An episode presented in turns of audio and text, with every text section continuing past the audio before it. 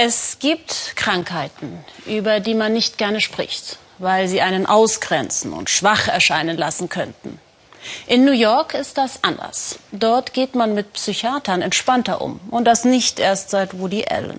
Hilfe, Unterstützung und Coaching bei Seelenfragen einzukaufen, ist ein Zeichen der Stärke, der mentalen Gesundheit und auch des sozialen Status. Christiane Meyer hat mit einem Psychiater einen Blick auf dessen eigene Zunft geworfen. Einen Ruhepol finden im Wahnsinn von New York. Das wünschen sich viele gestresste Städter und suchen professionelle Hilfe. Psychiater, Psychologen, Psychoanalytiker. Kaum eine Stadt braucht mehr von ihnen als New York.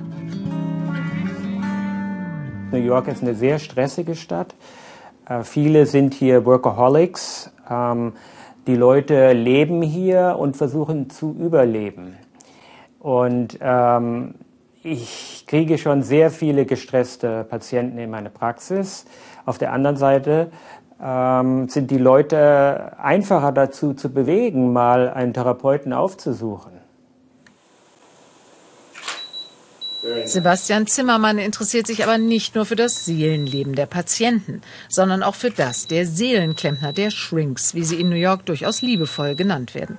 50 von ihnen hat er bereits in einem Fotoband verewigt. Petra ist Nummer 51, zufällig aus Wien. Freud lässt grüßen.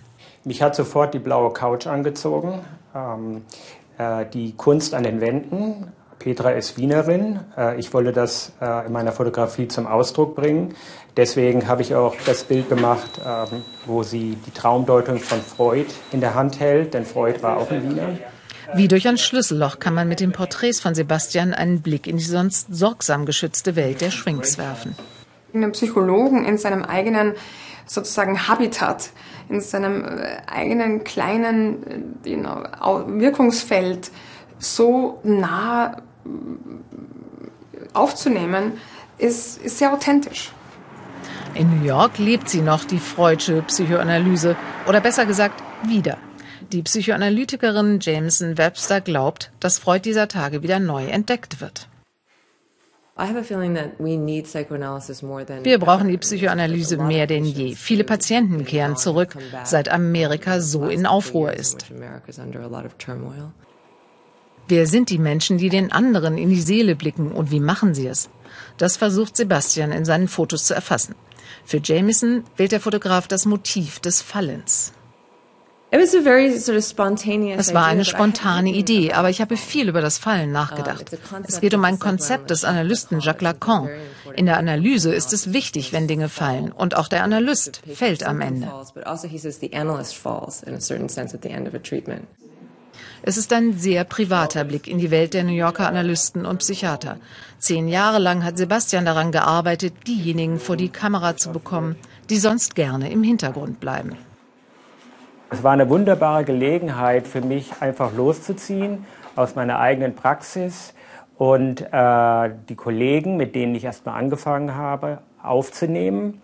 Und ich konnte damit meine zwei Leidenschaften, meinen Beruf, die Psychiatrie, wunderbar verbinden mit der Fotografie. Sich fotografieren und befragen zu lassen, ist auch für die Klienten kein Problem. Filmproduzent Richard Brown erklärt uns, dass es für New Yorker weder peinlich noch ein Stigma ist, sich therapieren zu lassen und darüber zu reden. Ich verstehe mein Leben jetzt besser. Ich habe ein klareres Bild, warum ich bin, wer ich bin. Und ich habe eine größere Klarheit gewonnen, was ich aus meinem Leben machen will. Dann ergibt sich allerdings die Frage, ob man auch den Mut hat, das wirklich zu tun.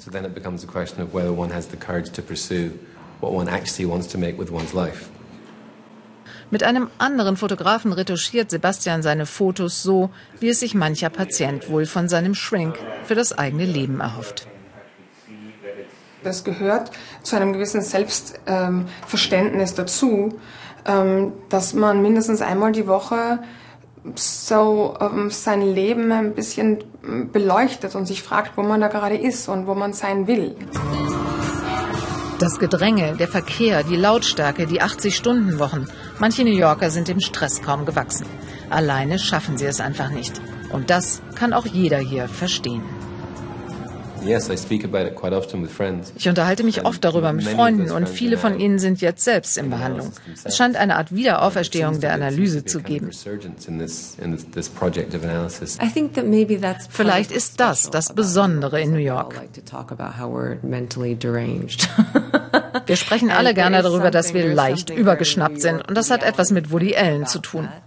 Wenn ich nach Los Angeles gehe, wundere ich mich über deren gemächliches Leben und dass sie sich nicht wie wir ständig über das Leben beklagen.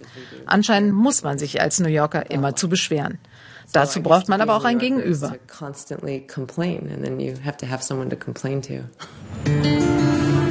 50 Shrinks haben auch 50 Therapieansätze. New York ist deshalb ein Eldorado für Menschen, die ernste Probleme haben, aber auch solche, die auf der Suche nach einer Art Wellness für die Seele sind.